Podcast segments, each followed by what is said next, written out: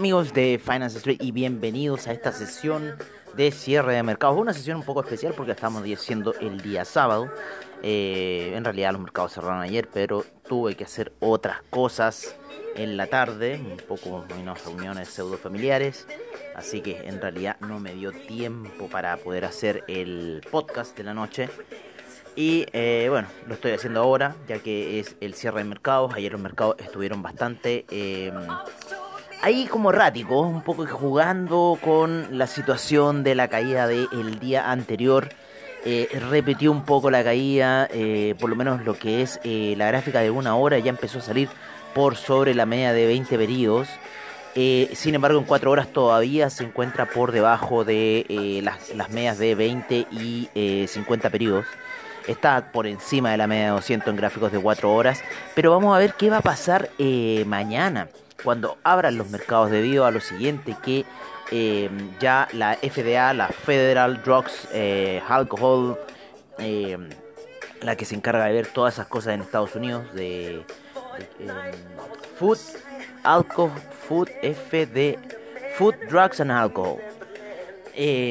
bueno, esa ente regidora de Estados Unidos se encargó de ayer de darle el visto bueno en la medianoche a lo que es la vacuna por parte de Pfizer. Eh, para lo que sería la vacunación en Estados Unidos, ¿no? Em, ¿Qué pasaría? ¿Qué pasaría? Yo creo que el día domingo estaríamos despertando con un gap ligeramente alcista eh, para lo que es el SIP, para lo que es el Dow Jones. El SIP ayer estuvo muy bueno para operarlo, en serio. lo estoy viendo aquí y estuvo bastante entretenido. Esas son las cosas que uno se queda pegado viendo una un puro índice y al final hay tantas oportunidades en otros lados. El, el Nasdaq ayer tuvo fome en realidad. Yo lo estoy comparando y estuvo bastante fome. Ayer tuvo una salida bastante espectacular a eso a las 5 de la tarde. Lo mismo que el SIP. Pero el SIP había caído más. A ver, vamos a ver. Dame esa velita. Claro, 5.30 empezó la salida. 5.30 la salida del SIP. Pero fue más portentosa la del SIP. Esa salida. ¿eh? Tuvo buena. A ver, 5.30 menos 3, eh, me dan las 2.30, claro, mm, las 2.30 de acá de Santiago de Chile, ¿vale? Eh, eso sería aproximadamente como las 12 del día aproximadamente en Estados Unidos, 2 y media. Han estado empezando a esa hora los movimientos en Estados Unidos. He estado fijando que han comenzado como a esa hora a moverse bastante los mercados. A ver, vamos a ver un poquito aquí esta vela, dame la información, por favor, te lo pido.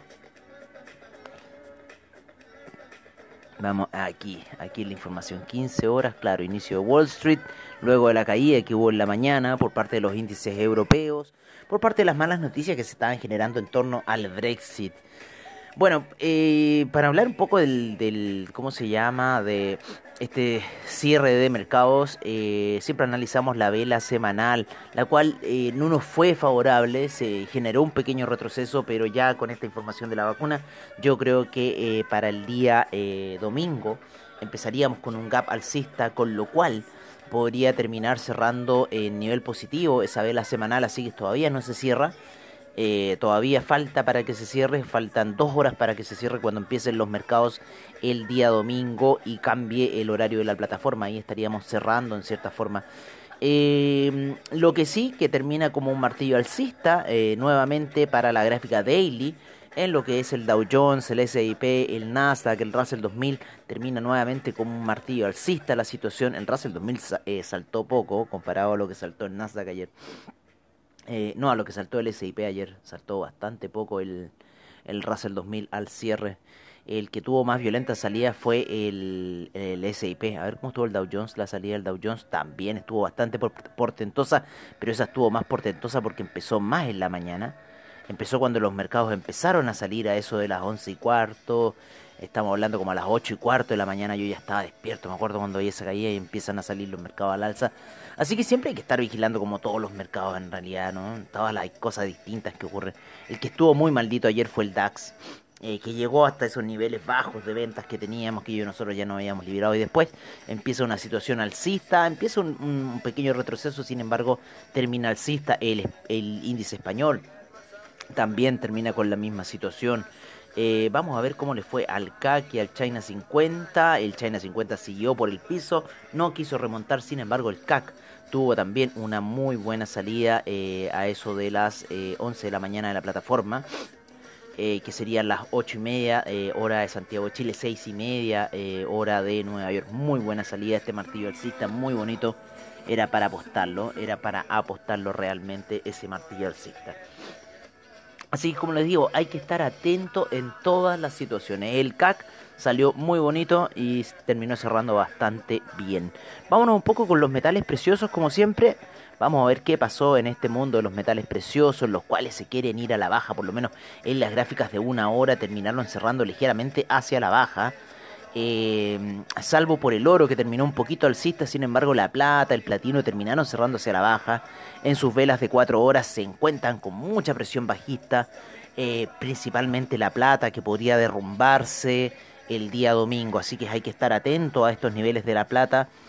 Vamos a ver inmediatamente los niveles que vamos a fijar para la plata. Yo creo que por la zona debajo de los 23,64, 23,50 dejemos 23,50, tengo 51, a ver, pero bajemos un poquito más. 23,50, dijimos 23,50 será la zona del neckline. ¿Por qué? Porque el, la plata y el oro están haciendo un neckline bastante interesante en lo que son las gráficas de 4 horas. Están haciendo, perdón, un hombro cabeza a hombro en lo que son las gráficas de 4 horas. Eh, para el oro, el reventón sería aproximadamente en los niveles de los 1822, 1821. Así que tenemos que tener claro ese punto de neckline y los 23,50 para la plata. Eh, por si eh, empieza una venta masiva, ¿no? 23,50 y un 23,49, dejemos los 23,50. El neckline para la plata, que topa muy bien con una antigua resistencia que se formó allá hace dos semanas atrás, los 23,50. Así que ese va a ser un buen nivel. Y la plata iría a buscar niveles bajos casi llegando a los 21. Así que ojo con esta situación porque al oro también lo afectaría y iría a buscar los niveles de los 1700, ¿vale? Y con eso liberaríamos unas órdenes sell que tenemos en 1806. Eh, bien, bien bajita, no nos afectan tanto la cuenta, son 0.05, pero nos sirve para proponer ese 0.5 e irnos con el batacazo para abajo, ¿no es cierto? Así que bueno, hay que tener presente esta situación de lo que está ocurriendo con el oro, de lo que ocurrió con esta noticia que salió en la medianoche. Así que por eso yo les digo que esto va a empezar el domingo. Esto va a ser una situación que se va a ver el domingo y eh, bueno, vamos a ver qué va a pasar. Yo creo que el cobre debería despegar con esta noticia. Terminó cerrando ayer en 3,53. Llegó a la media de 200 en gráficos de una hora, eh, generando un soporte bastante importante a niveles de 3,50. Eh, luego de haber tocado durante la noche los niveles de 3,62, o sea, el cobre está disparado, está subiendo muy fuerte, eh, tenemos ahí bastante especulación, bueno, eh, la media de 50 periodos en gráficos de 4 horas le dio soporte y vuelve a lateralizar en cierta forma en esta frecuencia que está pasando entre los 3,43 aproximadamente y los 3,53. Se vuelve a apoyar en cierta forma en esta resistencia que eran los 3,53. Así que quizás la está tomando como soporte, quizás veamos nuevos impulsos alcistas. Pero bueno, nosotros, nuestra predicción de cobre de 3,50 se ha cumplido para el año y con eso estamos más que felices. Eh, en lo que fue el dólar peso, el dólar peso llegó a niveles bien bajos, llegó a niveles de 729 eh, y de ahí empiezan unas compras que lo terminan haciendo cerrar en niveles de 733, tocando la media de 20 eh, periodos en gráficos de 15 minutos. Así que yo creo que bajo los, eh, si pusieron órdenes de compra como nosotros hicimos, a los 733 para ir a buscar los 736, eh, en 7.36, si nos toca ese take profit, perfecto. Y eh, hacia abajo los 7.30, punto máximo, inclusive los 7.31 para cerrar la operación. Y dejar que siga cayendo porque yo creo que el dólar peso va a ir a tocar los 711 11 en un nivel que estaba eh, previo al estallido social. Así que en, por esa parte yo creo que el dólar peso se está apreciando. No creo que la instancia social en este minuto vaya a ser eh, una situación eh, problemática. ¿Por qué? Porque... Porque principalmente eh, ya se, han hecho dos retiros de fondos de pensiones, lo cual también pone una situación eh, disyuntiva en el mercado. ¿vale? Pone una situación bastante eh, interesante para lo que es el mercado. Em, ¿A qué me refiero con esto? o sea, una situación social, yo creo que sacar ya el 10%, eh, ya llevamos casi un 19% afuera de los fondos de pensión.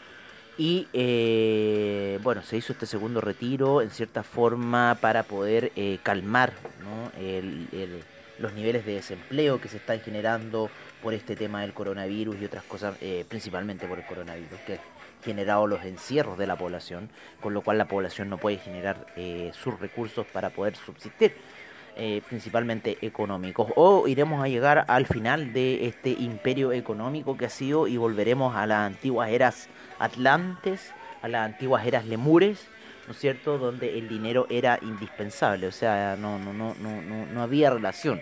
Esto fue una cosa que trajeron los templarios y eh, se ramificó con el, el cristianismo, este, esta mm, vorágine que tenemos con eh, los mercados, eh, el dinero principalmente. Así que eh, no sé qué va a pasar con respecto al, tema ahí en Chile, pero es preocupante que ya se haya sacado un segundo retiro porque ya la gente en cierta forma se gastó el primero. Entonces eso quiere decir que los fondos de pensión solamente están para durar unos 5 años si uno tuviera que gastarlos como tiene que ser. así que es preocupante esa situación porque hay un engaño, yo encuentro en los fondos de pensión. Eh, hay mucha plata que los hueones se han quedado con ella. ¿Por qué? Porque han comprado acciones y han tenido participación de empresas y no te han dado los beneficios. Aparte, estarle pagando a un presidente de una corporación de esas más de 14 millones de pesos en sueldo mensuales, o sea, ¿de dónde sacas la plata? Ese también es un punto. Así que bueno, yo con la FP las odio. Pero bueno, ya nos dieron el segundo el segundo retiro y vamos a ver lo que vamos a hacer. Nos vamos a ir una pequeña pausa comercial y volvemos para la segunda parte de nuestro análisis en Finance Street.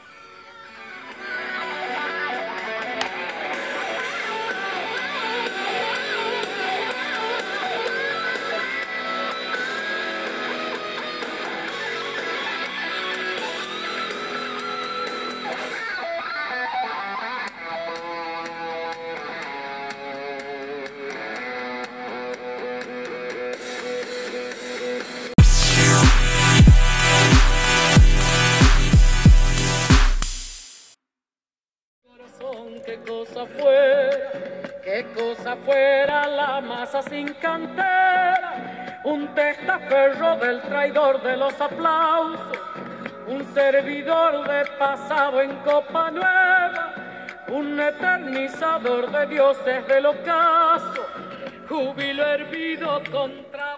Hemos vuelto ya a amigos de Finance Street para ver ahora, seguir a nuestros análisis técnicos sobre qué va a ocurrir en cierta forma con alguno eh, de los instrumentos que tenemos por lo general en la plataforma. Hay muchos más instrumentos, acciones, eh, hay muchas más cosas que se pueden ocupar, sin embargo nosotros estamos principalmente con los metales, con algunos índices, eh, con los hidrocarburos ¿no? y algunas divisas, pero tienen muchas más divisas para ver.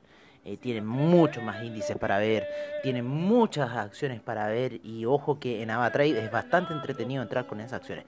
Pronto ya estaremos con otro broker también, con el cual van a poder hacer operaciones en el after hour, ¿no es cierto?, de eh, los mercados.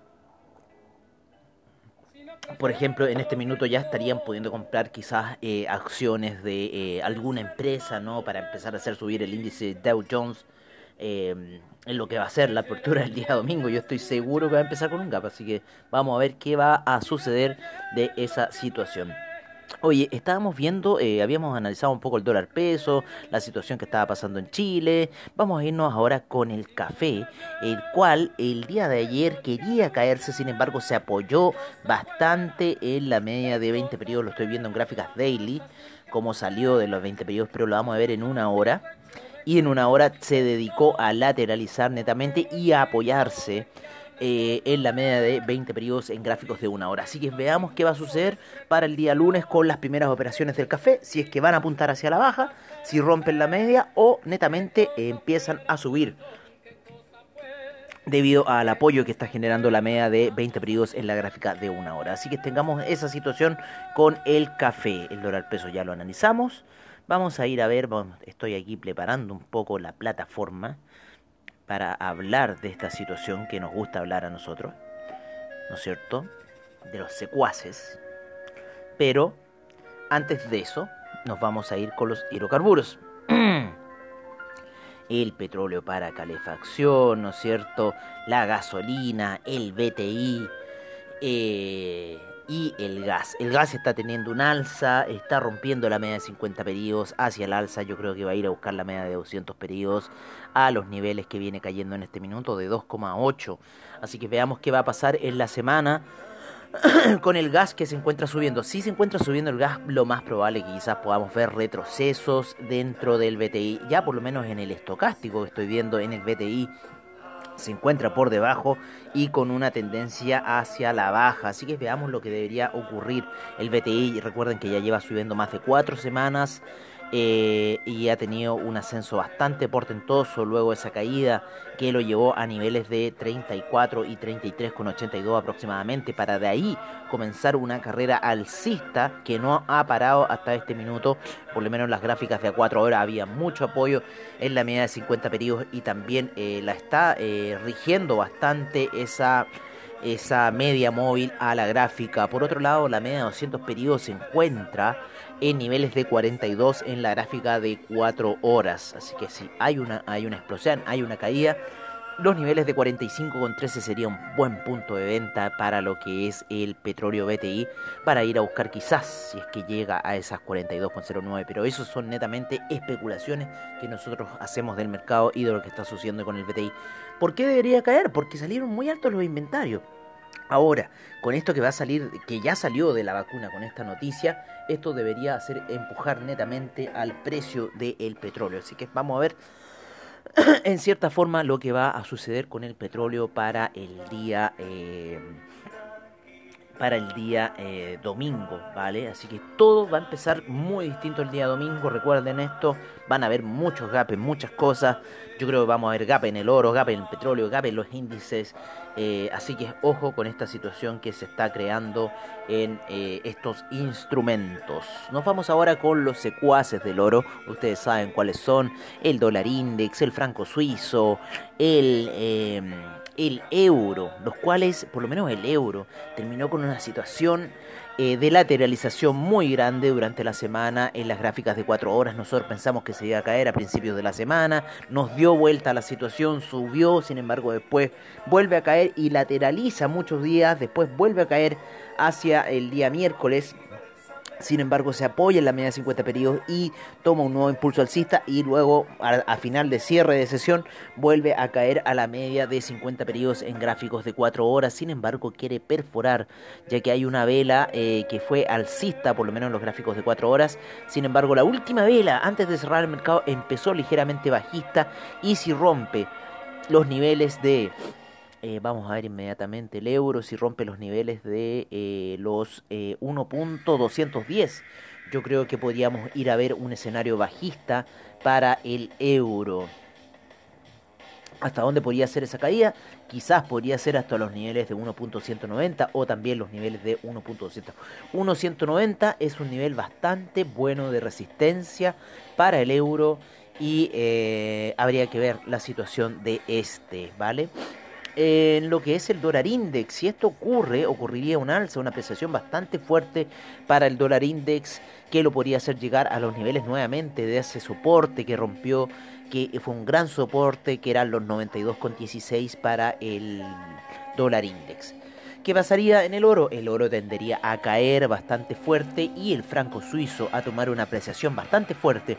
Llegó hasta niveles bastante bajos durante el día jueves a 0.844 884, perdón, y luego eh, sufre un alza eh, que lo termina cerrando en niveles de 0.889. También haciendo esta figura que estamos hablando de el euro, lo está haciendo el franco suizo y yo creo que si rompe los niveles de 0.890, yo empezaría, y 891, yo empezaría ya acciones de compra eh, para lo que es el, ¿cómo se llama? El franco suizo, teniendo en cuenta como stop loss la vela que se generó bajista en gráficos de 4 horas, ya que la última vela empezó ligeramente alcista, entonces tendríamos un stop loss de niveles de 0.888, que en un 0.1 es una operación que nos quitaría aproximadamente unos 20 dólares.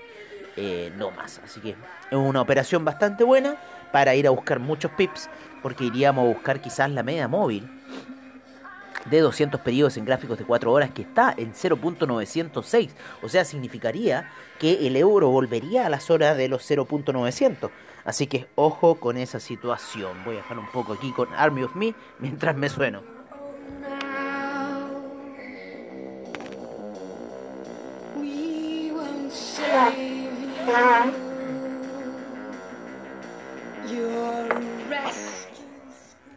Ahí los dejé un poquito con Bjork para que lo entretuviera mientras me sonaba.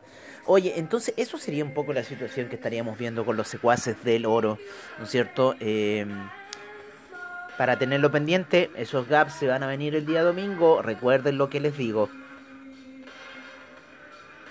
Vamos a ver. Vamos a ver. Porque yo creo que tiene que haber un...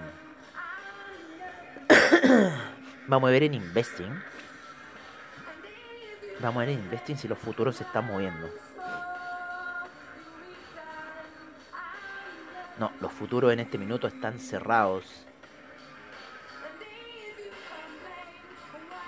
No hay futuros moviéndose en este minuto. está todo cerrado hasta mañana. Así que mañana es el día clave. Recuerden, 8 de la noche, día clave para lo que va a pasar eh, con los índices. ¿vale? Y con muchas cosas. ¿Qué está pasando aquí? Unas noticias como de desabastecimiento. ¿Qué onda? ¿Qué pasó, tío?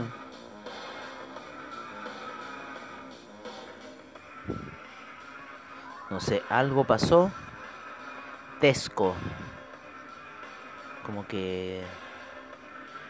No sé, una empresa como de...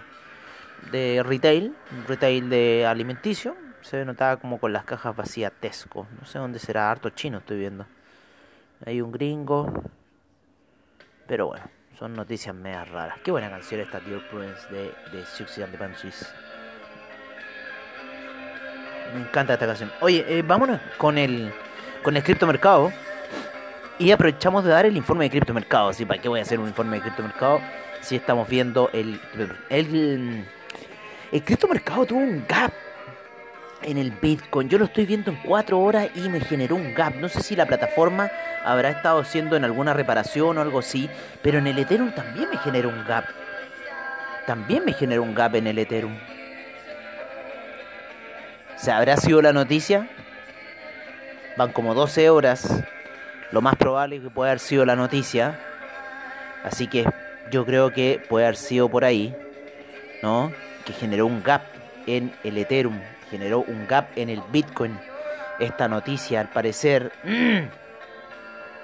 Así que lo que estamos viendo de que se van a generar gap, se van a generar gap. Vámonos con CoinGecko.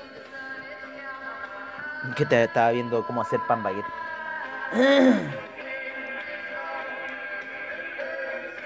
eh, ¿Cuál sería el password? A ver, creo que era. Vamos a ver si era ese. Perfecto, era ese. Perfecto. Perfecto. Entramos ya a nuestra a nuestro portafolio de eh, ¿cómo se llama? de eh, criptomonedas. Vale.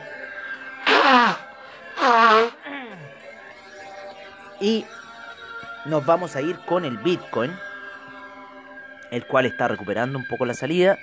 Eh, como les digo, hubo un gap que probablemente fue por la noticia de la vacuna. Eh, y que está haciendo en cierta forma recuperar un poco el terreno al Bitcoin, está en 18.445. Ethereum 556,5. El Ripple en 0.503. El Tether en 1 dólar. El Litecoin 75,21. Bitcoin Cash 265,90. Chainlink en 12 dólares cerrado. El Cardano en 0.144, el Binance Coin 27.79, el Stellar 0.155 y hacia la baja, el Bitcoin SB 163.61, el EOS en 2.74, el Monero, el Monero si no me equivoco, el Monero es una, moneda eh, como de índole mm, médico, así como, así como de a ver, vamos a buscarlo en la internet, pero yo estoy seguro que el monero, el monero tiene que algo eh, que ver con eh, temas relacionados eh, hacia... ah, claro.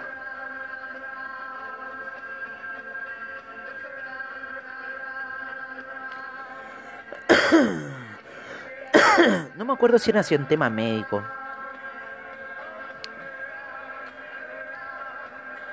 No, pero dice que es una criptomoneda que prioriza la, privacidad y la, descentralización. Pero Moneo ha subido bastante, bastante, un 9.4% en 24 horas, 13% en lo que va a 7 días, siendo que sus pares están todos a la baja. El Monero ha sido una de las que más ha subido. ¿Vale? Así que es para tenerlo en cuenta. El Tron en 0.283 el Tesos en 2,12, el Neo en 16,37, el Dash en 96,19, el IOTA en 0.292, Ethereum Classic en 5,92, Bitcoin Gold en 8,48, Bitcoin Diamond en 0.505 y el Bitcoin Bowl empieza a retroceder de los niveles de 62,98 luego de haber subido bastante durante la semana, luego de haber llegado a 50 durante la semana. Así que está retrocediendo un poco lo que es eh, Bitcoin Bowl. Así que estamos viendo eso por lo menos en lo que es el mercado. Hartas transacciones de Neos, mil millones de transacciones aproximadamente. Siempre el campeón es Tether de las transacciones. Le vuela a la raja inclusive a Bitcoin. Bitcoin está con una capitalización de mercado bastante alta, 3.000, eh, 342 mil millones de dólares para Ethereum. Para, perdón, Bitcoin. Ethereum con 63 mil millones es la segunda criptomoneda de mayor capitalización de mercado que hay en este minuto. Bueno amigos, eso sería todo y nos veremos en lo que es la apertura de mercados como siempre al estilo de Finance Street mañana. Nos veremos para analizar esos gaps que van a ocurrir durante el mercado, que ya ocurrieron en las criptomonedas y vamos a ver qué está pasando con este tema de la vacuna y qué va a pasar. Recuerden también ese hombro, cabeza, hombro en cuatro horas para la plata, para el oro, que puede ser un eh, colapso bastante grande en la plata y en el oro y una ganancia bastante buena si nosotros nos ponemos con cel. Eso amigos, un abrazo, cuídense nos vemos mañana en la apertura de mercados, como siempre al estilo de Finance Street. Agradecemos a AvaTrade, a Investing.com, a CoinGecko, a Trading Economics, a, a, Forex Factory, a Market Watch, a todos los que hacen posible este programa. Un gran abrazo y nos vemos mañana en la apertura de mercados.